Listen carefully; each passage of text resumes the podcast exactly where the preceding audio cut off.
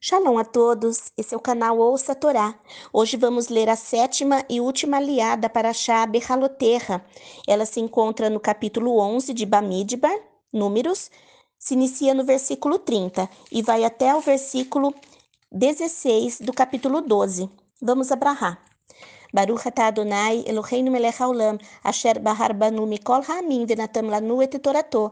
Baruch atah Adonai noten hatorá. Amém. Bendito sejas tu, eterno, nosso Deus, Rei do universo, que nos escolheste dentre todos os povos e nos deste a tua Torá. Bendito sejas tu, eterno, que outorgas a Torá. Amém.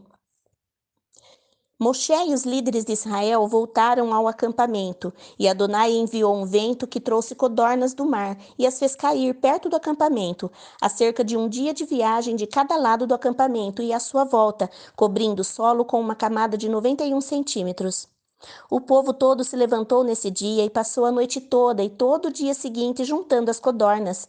A pessoa que recolheu menos juntou dez montões. Então eles as estenderam por toda a volta do acampamento. No entanto, enquanto a carne ainda estava em sua boca, antes de a mastigarem, a ira de Adonai acendeu-se contra o povo, e Adonai o feriu com uma praga terrível.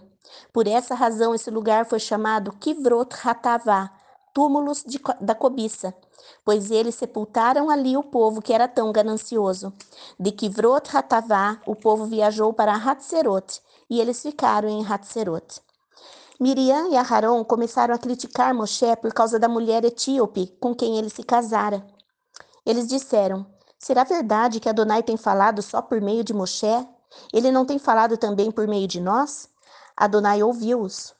O homem Moshe era muito humilde, mais que qualquer outro na terra. Pouco depois, Adonai disse a Moshe, a Aharon e Miriam: Vão vocês três à tenda do encontro. E os três foram. Adonai desceu em uma coluna de nuvem e permaneceu à entrada da tenda. Ele chamou Aharon e Miriam, e os dois se aproximaram.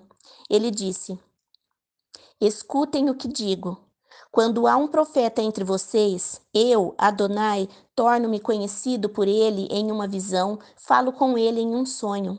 No entanto, não é dessa maneira com meu servo Moshe. Ele é o único fiel em toda a minha casa.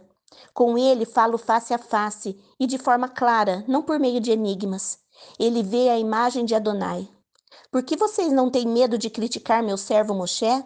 A ira de Adonai acendeu-se contra eles e ele foi embora.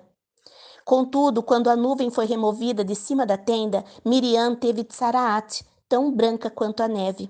Aharon olhou para Miriam e ela estava tão branca quanto a neve. Aharon disse a Moshe: Ó oh, meu senhor, por favor, não nos castigue por esse pecado que cometemos de forma tão tola.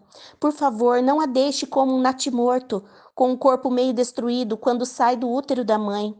Moshe clamou a Adonai: Ó oh Deus, imploro-te, por favor, cura.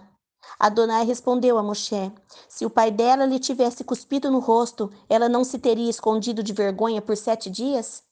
Que ela seja expulsa do acampamento por sete dias. Depois disso, ela poderá ser trazida de volta. Miriam foi expulsa do acampamento por sete dias, e o povo não partiu dali enquanto ela não foi trazida de volta. Mais tarde, o povo saiu de Hatzerote e acampou no deserto de Parã. Fim da sétima liá e da Paraxá. Baruch atah Adonai, Eloheinu melech haolam, asher natan lanu Torah temet, vechaye olam natah betorreinu.